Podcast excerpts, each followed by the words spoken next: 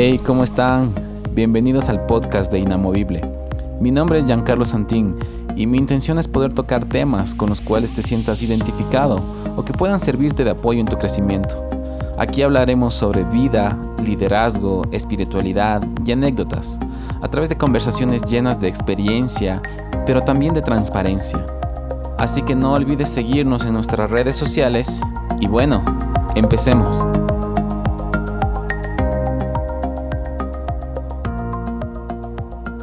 Bienvenidos a un episodio más en este podcast de Inamovible. Para mí siempre es un gusto tenerles cada semana y tener nuevos invitados de los cuales nosotros podamos aprender, podamos crecer, podamos ser inspirados. Y en esta ocasión tengo el gusto de presentarles a, a un gran amigo que es suizo-argentino, es licenciado en turismo, es licenciado en teología, fundador de Propósito Global, un gran conferencista a nivel internacional. Fue empresario, pero también es misionero, y el cual posee la familia más intercultural que ustedes puedan conocer. Para mí es un gusto presentarles el día de hoy a Andrés Estobli. Amigo, ¿cómo estás? Bienvenido. Hola, mucho gusto, Giancarlo. un placer poder compartir contigo. Gracias por esa introducción y la verdad que sí, no soy tanto como dices ahí. Oye, algo que me, que, me, que me llamó mucho la atención es que tú tienes la familia más intercultural. ¿Podrías explicarlo al público que tal vez recién te está conociendo y por qué es que posees esta característica? Bueno, voy a empezar por mi parte, ¿no? Yo nací en, una, la provincia más pequeña de Argentina, eh, Tucumán. Eh, viví los primeros tres meses de mi vida ahí. Después nos trasladamos a Córdoba, la segunda provincia más grande de Argentina a mis 12 años me llevaron a Suiza, donde mm. viví durante más de sí, 15 años eh, ahí en Zurich. Eh, me casé con una cordobesa de cepa pura, bien. Eh, tenemos un hijo que nace en Suiza, Micael, que hoy en día tiene 15 años, y nuestra hija mía de 11 años que nace en Argentina. Y bueno, se preguntarán cómo lo conozco allá Carlos de Ecuador. Bueno, hace casi nueve años que estamos trabajando como misionero en ese hermoso país. Me encanta, me encantaría poder contigo conversar mucho sobre el tema de las misiones, sobre, pero también conocer un poco de tu historia, de, cómo es que un argentino, un suizo argentino, después ecuatoriano, después eh, eh, tienes este movimiento de, estar en tantos lugares, toma ese riesgo de comenzar a hacer misiones. Pero antes, antes de entrar a, ese tema, eh, ¿cómo fue tu inicio en el ámbito de la fe? Ah, ¿Vienes de una familia pastoral? ¿Conociste, no sé, a qué edad a, Jesús? Después de eso, ¿qué hiciste? Porque tengo entendido que estuviste un tiempo en iglesia, estuviste pastoreando alguna iglesia. ¿Cómo fue tus comienzos en la fe? Em, bueno, comenzó en, en, sí en Argentina. Mis padres llegan a los pies de Cristo cuando eh, yo tenía seis años. Em, mis padres eh, no eran cristianos, estaban pasando por una situación bastante compleja como matrimonio, también la parte económica en Argentina ese tiempo era terrible. Y bueno, mi madre conoce de, Dios a través del médico que le estaba por operar que la vio desesperada y sin, eh, sí, ya con ganas de quitarse la vida. Y ahí acepta la, la, invitación de ir, de asistir a una reunión especial donde le dijeron de que iba a conocer algo que no había conocido hasta ese momento y ella se atrevió porque era lo único que, eh, la única salida que ella veía a su mm. situación personal eh, también matrimonial y, familiar, ¿no? A punto de, romperse o destrozarse la familia. Y bueno, ella llega a la iglesia en la ciudad de Córdoba, eh, ya está a punto de darse la vuelta y salir de la iglesia porque no encontraba a ese médico que le había invitado, que le había prometido que estaba en la iglesia y no estaba. Y oh. cuando se pega la vuelta, como para irse frustrada, eh, aparece este, este señor. Y bueno, ella permanece en el culto, tiene un encuentro muy, muy directo, muy eh, sí, radical con Jesús, ella siente el amor de Dios en su vida, entrega su vida. Y por ende, bueno, después empezamos a caminar nosotros como niños en la fe, acompañando a mi madre, después meses o creo que unos años después llega mi padre a los pies de Cristo. Y crecemos en una época mm, espiritualmente, viéndola muy, muy importante, ¿no? Porque fue en, la, en los tiempos de, del avivamiento en Argentina, en los años 80, donde de repente se, se llenaban las iglesias, había campañas evangelísticas inmensas.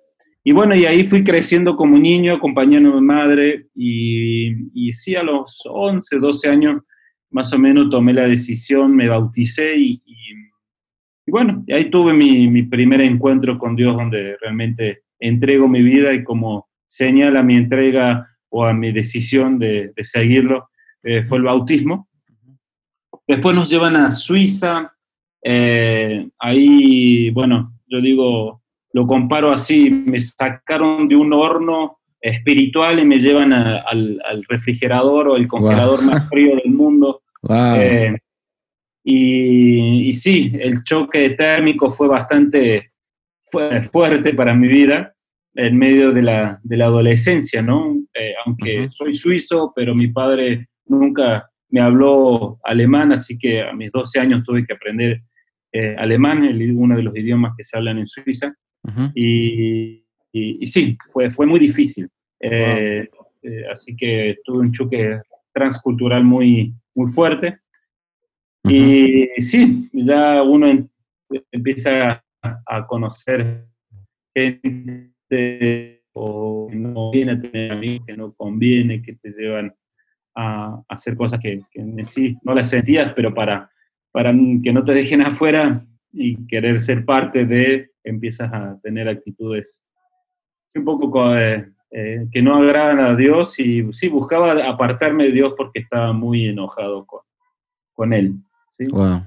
Eso es, eso es algo muy interesante que tú nos acabas de comentar sobre ese choque cultural, porque claro, estamos viviendo, o estabas viviendo una etapa muy especial aquí en Latinoamérica, y, pero la iglesia ya en Europa estaba totalmente apagada en ese sentido. ¿Cómo tú lograste sobrevivir a eso? Bueno, como te comenté anteriormente, estaba pasando por un tiempo de, rebeldía o de quererme distanciar de, Dios porque no entendía por qué había permitido eso, ¿no? Haberme sacado de, de, sí, haberme quitado la familia porque nosotros al, al convertirnos, eh, la familia de mi madre muy católica tomó distancia de nosotros mm. y nuestra familia era la iglesia y estábamos creciendo ahí y era súper lindo y llevarnos allá a Suiza eh, fue, fue duro. Y, y, bueno, creo que Dios permitió un, momento en mi vida como adolescente donde realmente eh, me llevó de nuevo a un lugar donde yo tuve que tomar nuevamente la decisión. O mm. seguirlo o, eh, sí, o, o, perderme. Yo lo sentí así empecé a hacer cosas que, que, no debía, empecé a meter, como decía, con, con gente que no debía. Y, y, sí, llegó un punto muy, muy, muy fuerte para mi vida, donde terminé eh, en un lugar donde creo que no muchos de nosotros nos, nos gustaría estar. Y sí, para hacerlo corto, estuve, eh, por haber cometido ciertos errores, tuve que ir a la cárcel. Y mi madre me dice, eh, cuando me vienen a buscar, me dice, eh, hijo, toma, esta, eh, toma esto y léelo. Y me entrega la Biblia en la mano. Y yo en sí llevaba como una vida doble, una mm. vida que supuestamente estaba todo bien, me iba bien en todo, en los estudios, etcétera, pero por otro lado estaba llevando una vida que a Dios no le agradaba, agradaba me, me sucede esto. Y sí, imagínate, es, tenía ni, no llegaba ni a los 18 años de tener esa experiencia. Y sí, empecé a, a leer eh, la Biblia y lo tengo delante de mis ojos ese momento que entro a la celda y había alguien también ahí donde era compartida y fue, fue algo muy feo. Wow, wow. Y eso, eh, creo que muchas, muchas de las veces eso es lo que marca cuál va a ser nuestro futuro, ¿no? Eh, había tenido hace unos días una conversación con Gary Ramírez, que es un voluntario en propósito Guayaquil, y me comentaba cómo él también tuvo que tocar fondo en su vida para tener que tomar una decisión de qué es lo que planea a futuro con, con mi vida. Y en medio de eso encontró a Dios, encontró a Jesús y, claro, hay ese cambio totalmente de, de, actitud, de su corazón, de sus pensamientos ahora redireccionados a, a buscar la luz, a hacer luz. Y eso es algo muy bonito de las, mira, de estas conversaciones que eh, muchas de las personas ven solo lo externo, ven nuestros logros, pero no vieron que tal vez tuvimos en algún momento que tocar fondo para que de ahí Dios nos sacara y nos pusiera en estos lugares, ¿no? Sí, la verdad que sí, yo estoy convencido de eso. Y bueno, y, han pasado otras cosas en, la vida de uno, y, eh, pero eso fue el comienzo eh, de algo muy grande que Dios hizo en mi vida, ¿no? Y en, esa desesperación, en ese eh, en sentirse, qué sé yo, ¿cómo te puedo decir? La sensación de, de realmente de perder todo, de, que, de, de, esa impotencia. Y a donde nuevamente eh, ahí, en ese momento tan, tan oscuro de mi vida, comprendí cuál era el propósito de Dios para, para mi vida, porque había Dios permitido que yo sufriera todo lo que sufrí. Y, ahí es donde yo me comprometo delante de Él, en solas, no había nadie, estaba yo, Dios, en un lugar muy feo, pero muy lindo al mismo tiempo, porque fue un le dije, Señor, ahora entiendo por qué me hiciste pasar esto mm. y, yo me comprometo eh, a servirte toda mi vida y ayudar a la gente que está pasando por una situación similar o que culturalmente estén eh, pasando una dificultad. Mm, mm. Súper, me, encantó esa parte de ahí. entrando ya en un, poco en este tema de las misiones, Ah, después de este proceso en tu vida, ¿cuál fue el detonador que para que tú tomes la iniciativa de, trabajar en misiones? Y me gustaría que tal vez tú nos expliques un poco del tema de misiones, porque hay mucho tal vez mm, mala interpretación del concepto de misiones. A veces se piensa que misiones es el escogido de Dios que tiene que irse necesariamente a otro país tienen que estar en el África, qué sé yo, en lugares muy remotos donde el Evangelio no llega y eso es hacer misiones, pero realmente no es así. Sí, yo creo que el concepto misiones lamentablemente no se ha eh, transmitido y no se ha interpretado como realmente es, ¿no? Misiones en sí es, o el misionero es una persona que tiene una misión que cumplir, ¿no? Y, y basándolo de lo que dice la palabra, ¿no? Que nosotros somos siervos de, Dios al, recibir a Cristo en nuestro corazón, al ser perdonado, pasamos a ser sus hijos, pero también sus siervos, ¿no? Eh, y, todos nosotros tenemos una, misión que cumplir. Cada cristiano, cada persona que haya nacido nuevamente en Cristo, tiene una misión que cumplir. Es eh, ir y predicar el, Evangelio, ir y hacer discípulos, etcétera, en cualquier parte, en cualquier momento, en, cualquier instancia de la vida. Eh, así que para mí el ser misionero no es un llamado específico, sino que es una respuesta a, un paso de obediencia o de entrega que hicimos nosotros en el momento que entregamos nuestra vida a Cristo. ¿Y cómo fue tu inicio? ¿Cómo, a, qué edad más, ¿A qué edad comenzaste a ya interesarte en este tema un poquito más? ¿Fue en la iglesia en la cual tú ya estabas o fue aparte? Sí, bueno, después que, pasé esta, eh, esta, este episodio en mi vida eh, importante, eh, lo único que quería servir, ¿no? Y me volví a, reinsertar a la, al trabajo de la iglesia donde mis padres estaban pastoreando, ¿no? Mm, y, y, empecé a asistir más y ya no era solamente hacerlo por compromisos hacia mis, padres, sino que realmente lo hacía de corazón, quería mm. servir más, quería experimentar cosas nuevas.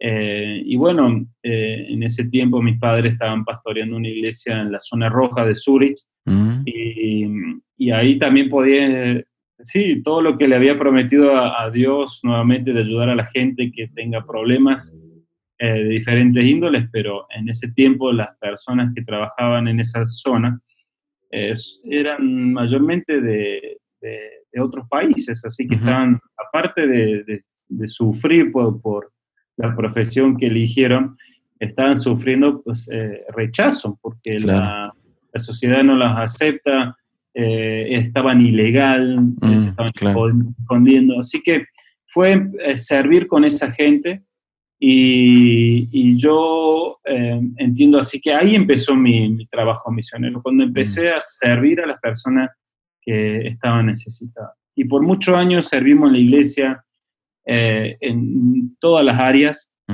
Mientras tanto, trabajaba, seguía estudiando, eh, me casé a los 21 años, nació nuestro primer hijo, uh poco seguíamos sirviendo en la iglesia, pero llegó un punto en, nuestra vida personal, y familiar eh, y, matrimonial donde, no sé, nos paramos y dijimos, ¿qué va a ser nuestra vida aquí a 10 años?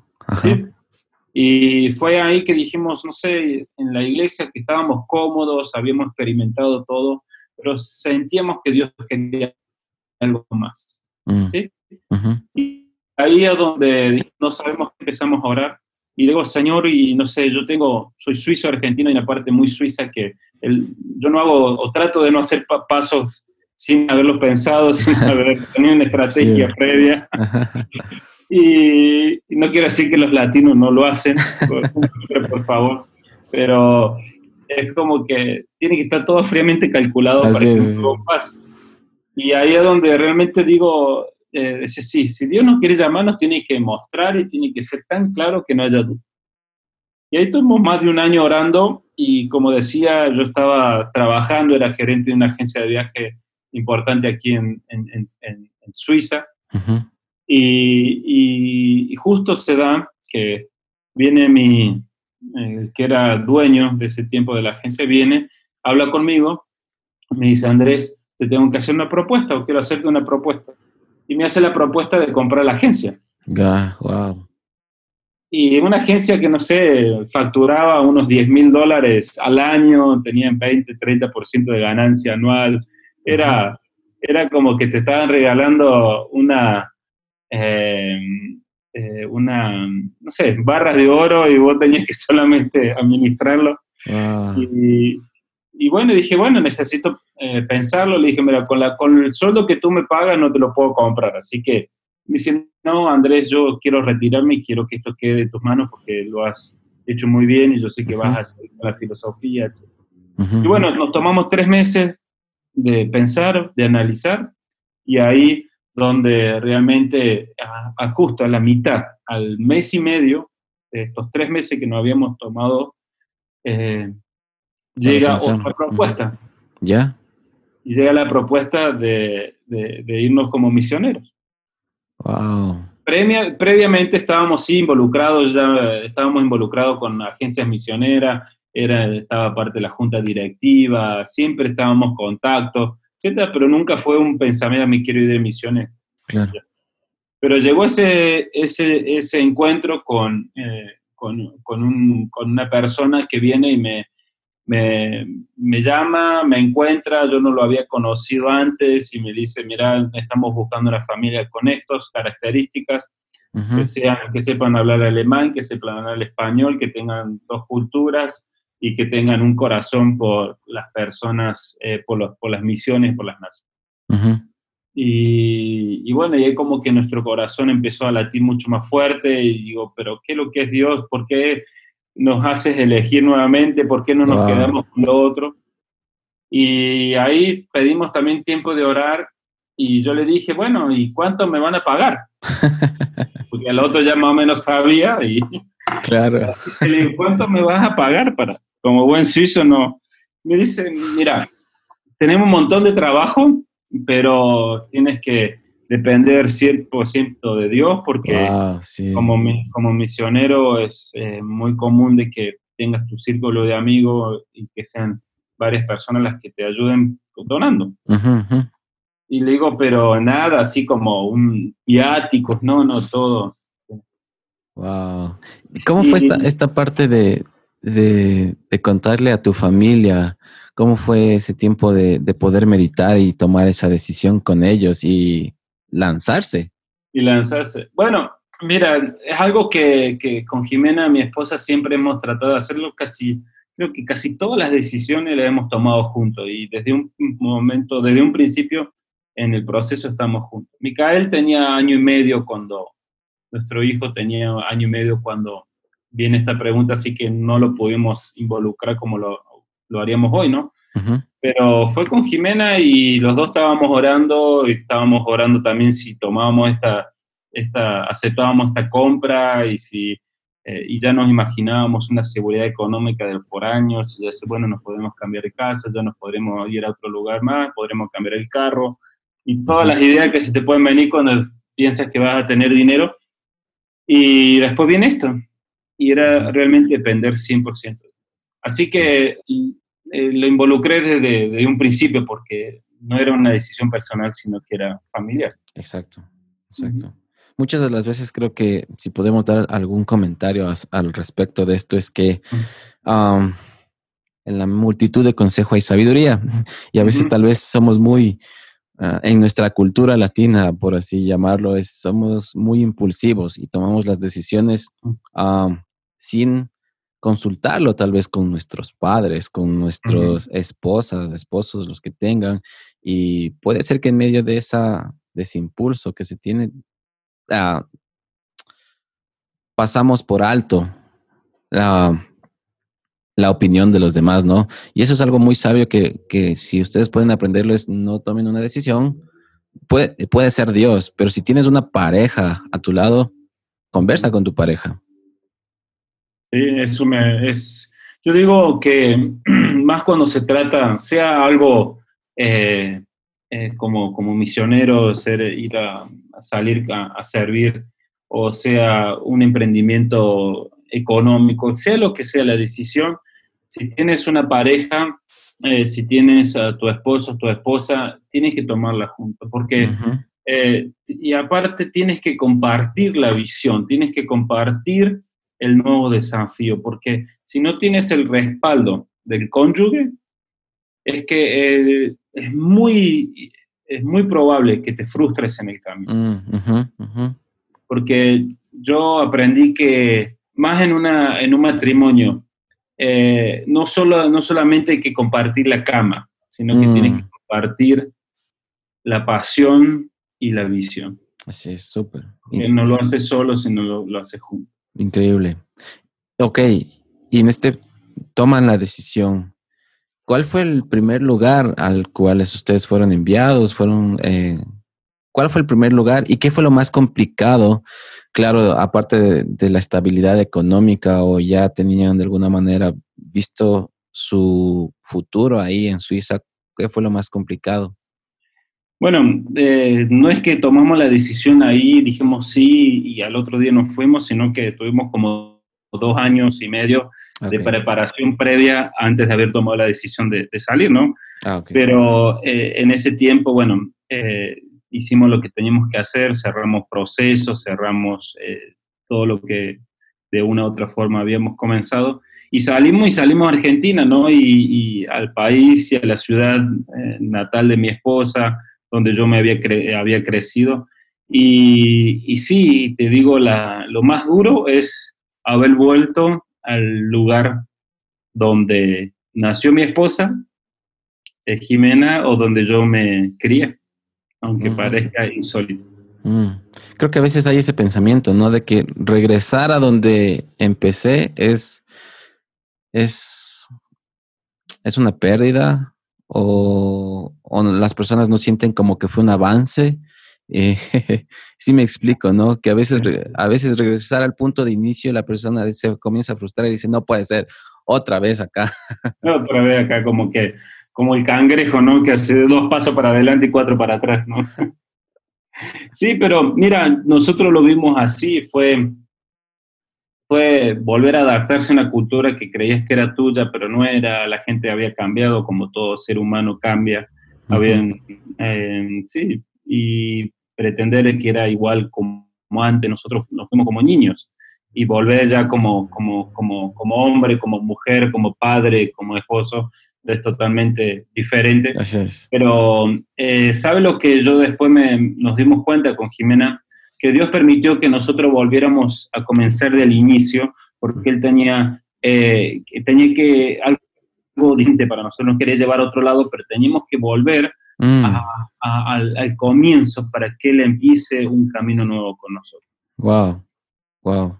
¿Cuánto tiempo estuvieron en Argentina y qué fue lo, alguna experiencia lo más impactante que pudieron vivir ahí? Bueno, estuvimos casi dos años y medio en Argentina. Eh, y de hecho en ese lapso nace nuestra, nuestra hija, Mía. Eh, bueno, eso es lo más lindo que nos puede haber pasado de que nazca nuestra hija. Es la única nena en toda la familia de mi parte. Mm. Así que es la más mimada de todos, pero bueno, consentida y bueno, yo como egoísta le puse mía, era mía y la quería para mí nomás. Pero eh, sí, el, reconocer, lo más duro fue eh, reconocer de que sí, que ya era tuyo, pero no era tuyo. Y ese, mm. ese proceso que Dios permitió para que nosotros nos o que a lo mejor estaba en nuestra mente, en nuestros sentimientos, de que para, para volver, para lograr cosas grandes, tienes que estar dispuesto a perder a lo que más quieres. Mm, y a mm. veces estamos muy atados a nuestra cultura, a nuestras costumbres, a nuestra familia, y, amo la familia, pero a veces Dios permite que uno eh, se tenga que despedir de su, mm. de su familia ¿cómo le puedo decir? No de tu esposa, sino tu esposa, sino que la padre, a lo mejor tus hermanos, sí. lo que sea. Pero sí, Dios te permite a veces esa situación para que para mostrarte y para que puedas realmente servir diferente. Me encanta eso. estuvieron dos años ahí en Argentina. Sí. Ah, de ahí, ¿cuál fue el siguiente lugar? Quisiera ver si es que podemos entrar un poquito. Ustedes estuvieron en Ecuador. No sé si fue después de Argentina que vinieron a Ecuador, tuvieron que regresar a Suiza. ¿Cómo fue el proceso? regresamos a Suiza por un año y medio como, eh, y eso fue también otro proceso. Es, eh, eh, nosotros somos enviados como misioneros suizos, dependiendo de ofrendas.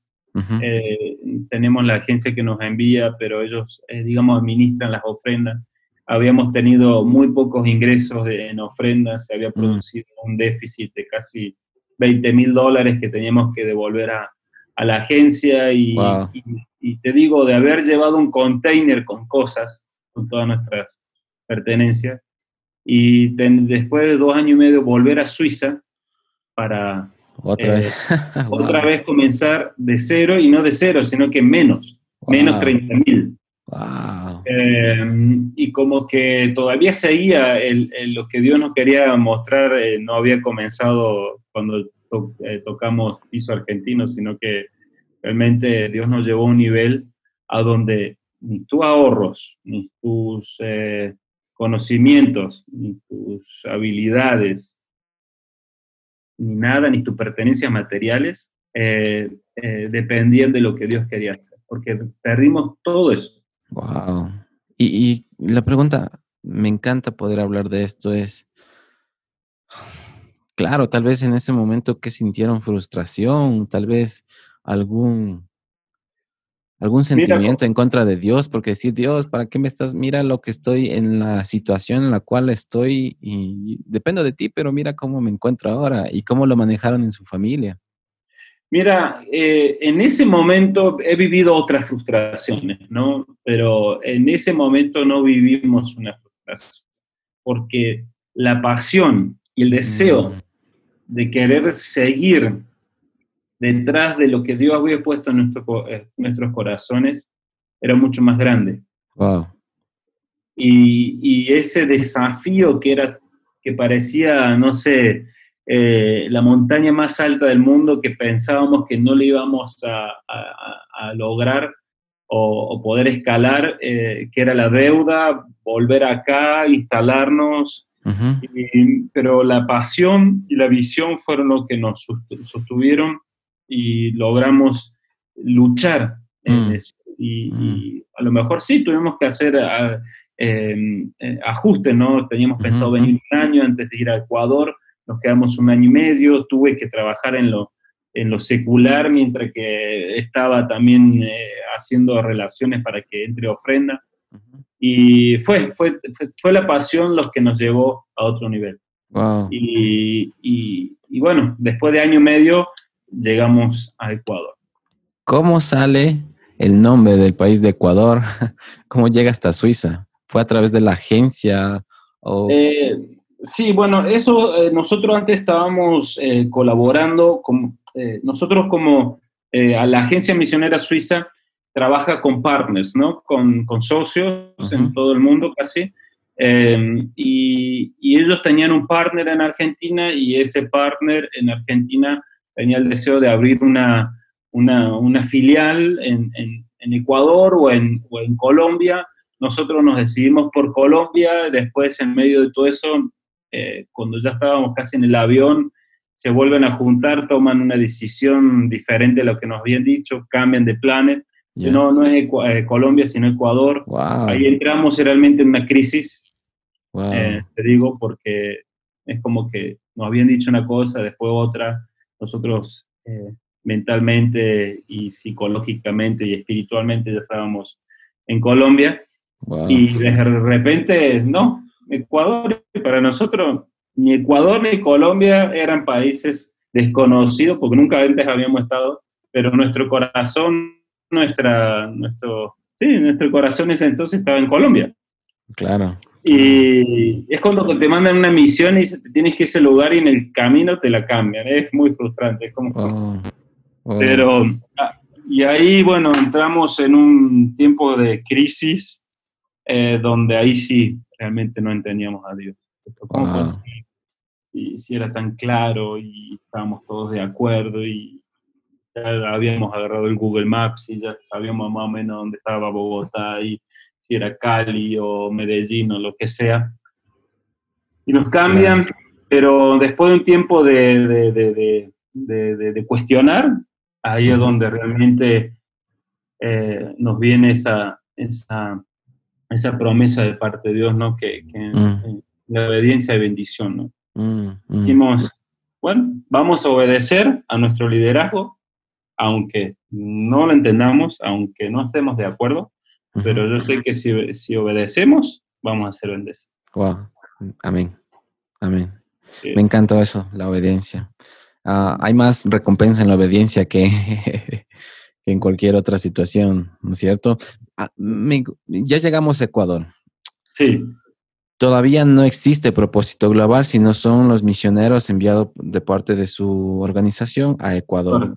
Correcto. ¿A qué llegaron a Ecuador? ¿Cuál era la visión de parte de la, organización en Ecuador? la organización era levantar una, una eh, digamos, una, filial del, otro partner, ahí establecernos, llegamos, hicimos contactos, em, encontramos la casa para arrendar, empezamos a, relacionarnos con, pastores, con hermanos, con, jóvenes, nos encantan los jóvenes, así que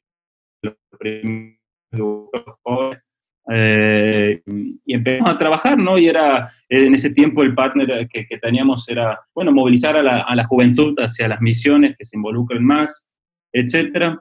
Y levantamos ese ministerio, fueron casi cuatro años o cinco años que estuvimos eh, trabajando duro para levantar ese ministerio y uno pensó, ya, ya llegas a, la, a, lo más alto de la montaña y dijiste, acá ya estoy en la gloria. Y, ahí Dios otra vez tiene una lección muy grande para tu vida. Wow. ¿Y cuál es esa lección? Mira, cuando pensábamos que ya habíamos alcanzado todo, que ya mm, teníamos un equipo, ya habíamos eh, tenido muchas cosas que habíamos logrado, eh, nos sentíamos muy seguros, pero en el sentido nos sentíamos seguros con lo que hacíamos, ¿no? Pero mm. no, no nos sentíamos seguros porque nos estábamos dando cuenta, o yo personalmente me estaba dando cuenta de que había algo que no estaba bien eh, mm. con ese partner, ¿no? Y empezaba, yo estuve en el liderazgo a nivel internacional y empezaba a ver cosas que, que realmente eh, por muchos años las aceptaba, diciendo, la motivación y está bien, y Dios va a hacer la obra, etcétera, y va a cambiar, pero empecé a, empezamos a ver cosas que no estaban bien y mm. cuando empezó a afectar a nuestra relación como familia y como, como matrimonio, es donde empezamos a sufrir donde realmente ya no nos, no nos, eh, no nos gozábamos o no nos ocasionaba el gozo el, tener que trabajar, sino que era una carga. Mm, eh, nos empezamos a distanciar como, como, como pareja. Eh, nuestros hijos escuchaban el nombre y salían de ese partner y salían corriendo y uno dice, ay, qué chévere, nos dejan trabajar y, y, ellos van a jugar y, y como que el Espíritu Santo te empieza a mostrar de que no, no hay algo. Y allá donde tomamos un tiempo, llegó el momento donde ya empezamos a cuestionar, a, preguntarnos, a, ya no aceptar cualquier cosa. Y, y sí, y ahí fue el, el próximo quiebre, si le puedo decir así, donde tuvimos que dejar todo y estábamos a punto de perder, eh, sí, en un momento que dejamos el ministerio, estábamos a punto de perder la casa porque ya no habíamos venido a Suiza, los, dueños de la casa nos querían echar porque habíamos dejado un misionero que no estaba haciendo sus cosas que tenía que hacer. y, nuevamente estábamos en, en, una situación donde pensábamos que íbamos a perder todo nuevamente. Wow, wow. Y en medio de eso, ah, o en qué momento viene y nace propósito global en, la familia Stowley. Mira, nace en medio de una, de una crisis existencial, ¿no? Por eso yo ahora creo que muchos eh, ministerios, eh, y Dios permite, ¿no? Momentos que crítico en nuestra vida porque Él quiere llevarte a otro nivel. Y Él permite eso para, para que puedas experimentar otra cosa. Nos reconocimos y tuve que reconocer delante de Dios que había estado durante muchos años detrás de la visión de un hombre mm, y no lo mm. que Dios tenía para nuestra vida. Wow. Que a veces no está mal, ¿no? Estar tras la visión de un hombre, pero cuando Dios pone en el corazón, eh, hay, hay momentos en los que Dios pone en el corazón de cada persona, te toca estar bajo el liderazgo de alguien, tal vez para aprender y tal vez Dios te quiera ahí toda tu vida y te tenga que plantar y está bien, pero hay momentos en los cuales te permite estar debajo, pero Dios te llama a estar al frente, por así llamarlo, ¿no? Sí, y sí, te reconocí que estaba detrás de la, de la visión de un hombre y de lo que, y aprendí muchísimo y aprendimos muchísimo y crecimos, pero Dios quería algo más, pero hay que perder para ganar, ¿no? Mm, y y bueno, ahí tomé la decisión de, por primera vez, eh, le dije a Jimena, eh, estaba a punto de seguir con, la, con el partner, porque eh, la relación que teníamos con, con, la gente que trabajábamos en Ecuador era muy, muy estrecha y tenía miedo de perderlas, mm. que eran los voluntarios, nuestra familia allá. y, y, bueno, eh, le dije, no, voy a tomar una decisión esta vez a favor de la familia. Wow. Mm. Voy a decir que no, aunque no tengo idea qué vamos a hacer mañana ministerialmente. Claro, y de alguna manera eh, económicamente dependían de esta, de esta agencia y, y es tomar un reto de que, ok, ahora ya, si no estaba eh, tan seguro antes, ahora cómo voy a estar. No, no, eh, digamos, del partner no dependíamos económicamente, ah, sino que nosotros teníamos que levantar fondos también para hacer nuestro trabajo. Eso ah, era como una carga adicional, así que no teníamos ningún beneficio económico, eh, solamente teníamos carga y responsabilidades y gastos. Mm, mm. Eh, así que lo, que lo más difícil fue el estar eh, sin, sin un ministerio y sin saber qué vas a hacer al otro día. Mm, ok, ok. Nuestra agencia misionera enviadora de acá de Suiza siempre estuvo detrás de nosotros. Ah, ok. Ok. Genial. Entonces, conversan, salen de alguna manera de, de, esa crisis. De esa crisis. viene la idea de, de, hacer algo nuevo. Uh, ¿Cómo lo establecieron? Eh, justo ¿Cuál fue el proceso? Ya, nosotros cada cuatro años tenemos este ciclo de, de ir a Suiza y estar con, con nuestra, nuestros amigos, nuestra familia, nuestro hijo el colegio, por la cultura. Y justo tomamos la decisión eh, acá en, Suiza eh, para, eh, y para decir que, que, no seguíamos con ese partner. Y, y bueno, y dijimos, vamos a, a volver a empezar de cero. Cuestionamos también, nos cuestionamos nosotros. Nos fuimos a Ecuador porque fue una orden de un hombre o porque realmente Dios nos quiere ahí. Y Dios nos mm. muestra también un amor tremendo por, por, Ecuador y, y, decidimos, nos vamos a Ecuador, nos establecemos nuevamente ministerialmente, empezamos de cero, trabajamos en la familia, que se recupere del 100% el matrimonio, que los mm, hijos puedan estar enamorados de Ecuador, y llegamos y volvimos a empezar de cero, donde lo importante era la familia, lo más importante. Wow. Y ahí, en ese tiempo de preparación donde Dios no, nos pone eh, esa, o nos revela el nombre que hoy en día tiene nuestro ministerio, que es Propósito Global. Nuestro, así como nosotros, no sé, nos llevó muchísimos años encontrar el propósito real de, de Dios para nuestras vidas, eran, es nuestro anhelo que la gente que tenga contacto con el propósito global o que pueda conocer de lo que estamos haciendo, la, visión eh, grande es que pueda encontrar el propósito de Dios en su vida mm. y que trabajando, eh, ministrando de la forma que sea, pero con el propósito de Dios eh, para su vida. Todos tenemos un propósito, pero muchas veces no lo encontramos porque no nos tomamos el tiempo. Así es, justamente íbamos a hablar un poco de cuál es el objetivo de haber creado propósito global. Uh, y nos diste ya una respuesta con las personas, pero en cuanto a proyectos, a cuanto a planes, ¿cuál es, cuál es la visión que tiene Propósito Global? Eh, bueno, como te mencioné, ¿no? que cada hombre y cada mujer encuentre el propósito de Dios en su vida y que realmente pueda sentirse útil en la obra del Señor. ¿Y cómo logramos este, este gran objetivo? No, no es que nos paramos en una plaza y gritamos nuestro, nuestra, nuestra, nuestro credo, se le puede decir así, sino que realmente ofrecemos espacios eh, cómo la gente puede encontrar el propósito de Dios en su vida. ¿Y cómo lo podemos lograr?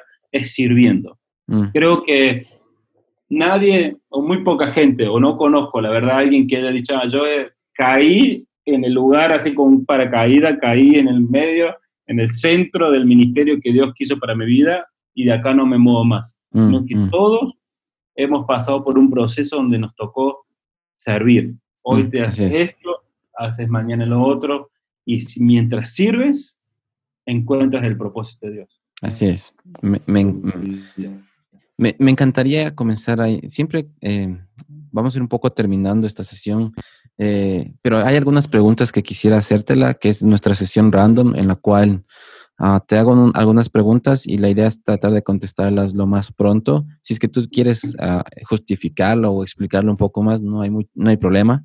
Pero la idea es tener estas ah, preguntas como que un poco al azar, ¿no? Genial. Entonces, eh, eh, acabamos de entender cuál es el objetivo de propósito global, cuál es el corazón detrás y la visión detrás de esto.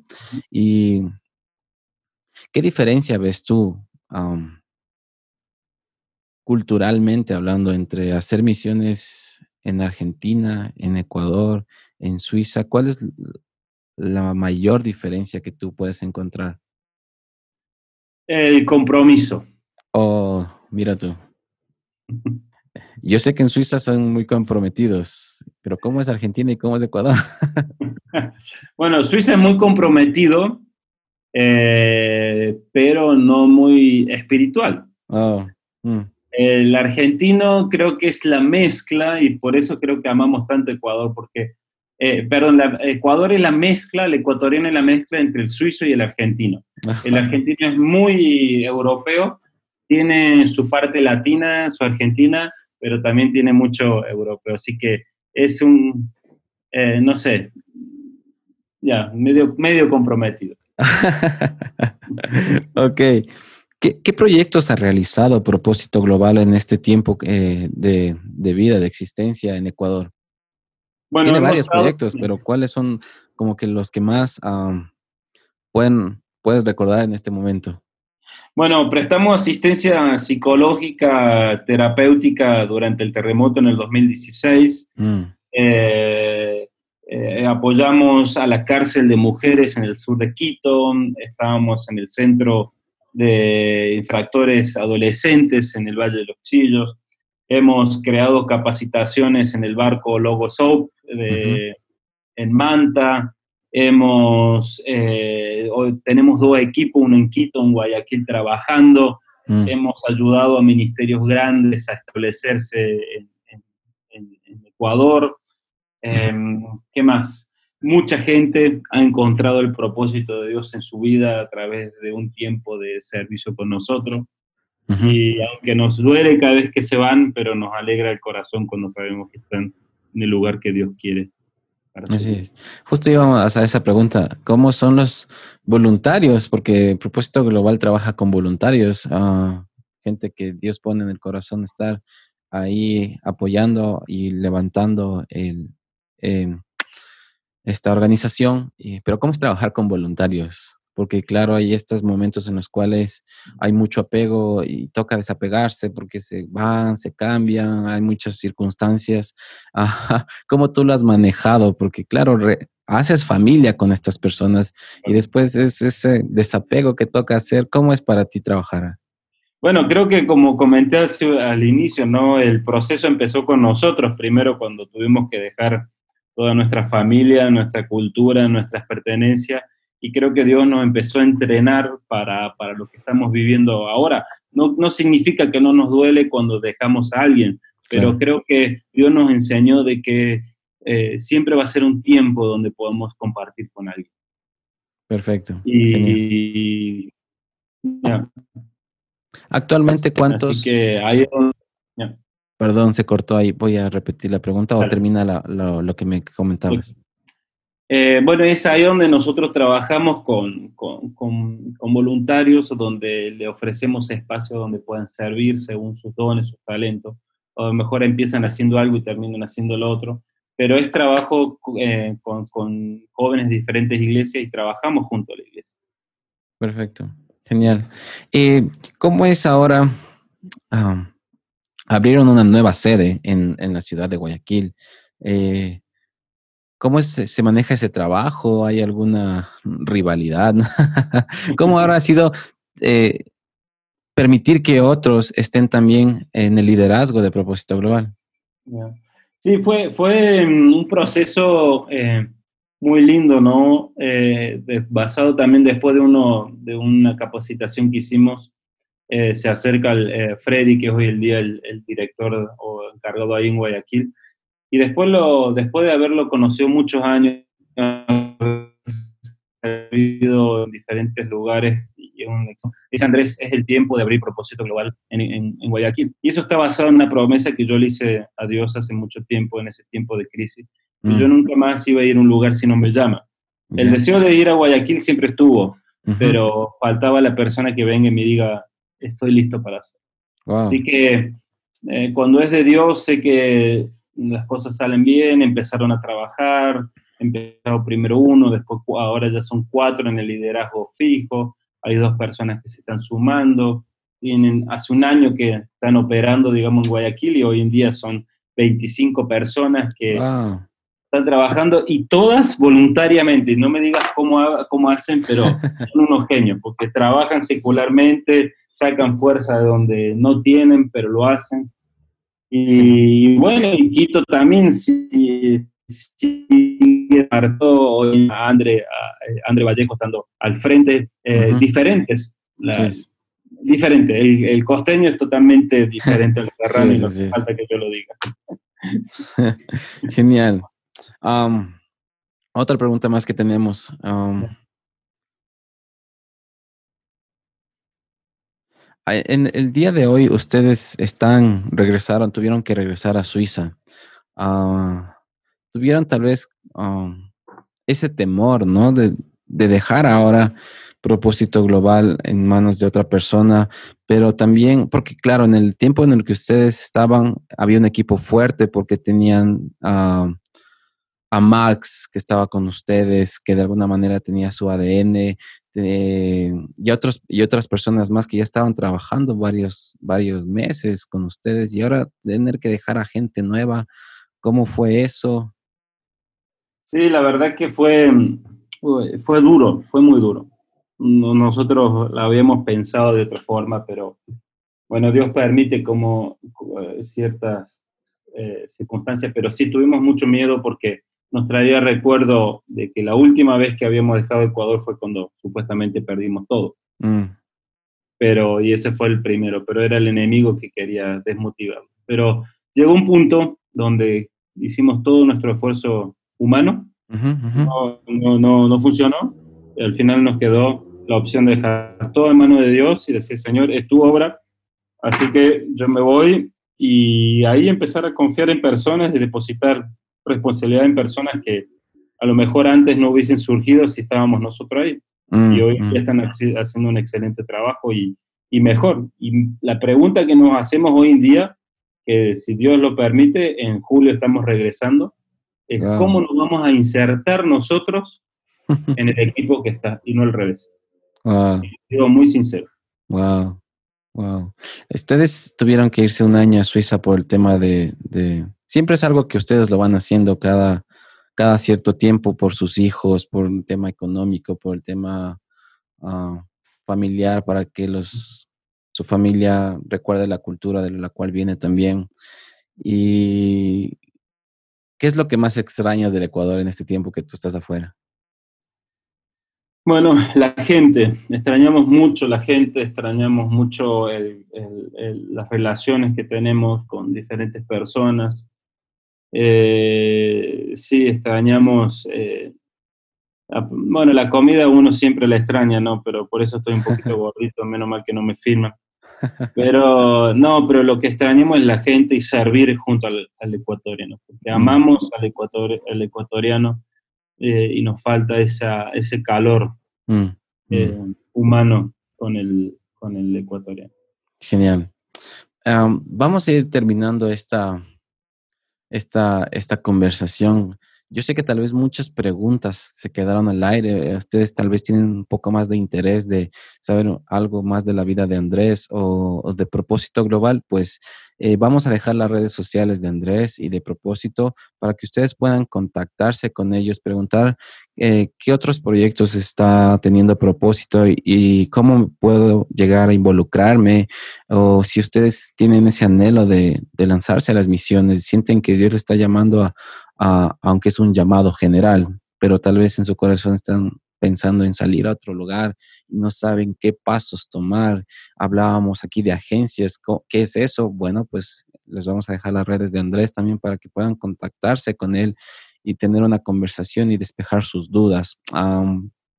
¿Cuál es el mensaje que tú dejarías ah, para la gente que nos está escuchando?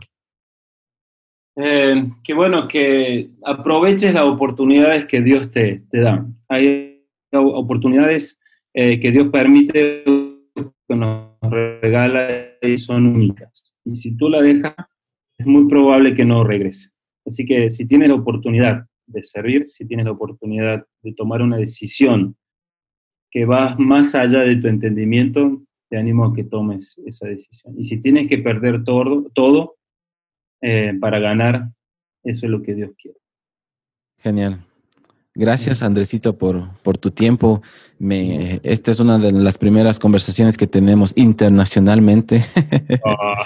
Así que te agradezco por abrir tu corazón, por contarnos tu experiencia y en medio de esto encontramos mucha luz de, tus vivencias y gracias por, por compartir esto con nosotros. No, gracias a ti, Giancarlo, y, y excelente el el podcast, el programa que estás haciendo y te, deseo lo mejor y que Dios te siga usando para que muchos más puedan conocer del amor de Dios. Gracias, Cristo. Gracias por estar en este tiempo con nosotros. Y si te gustó este contenido o crees que a alguien le pueda servir, no olvides compartir.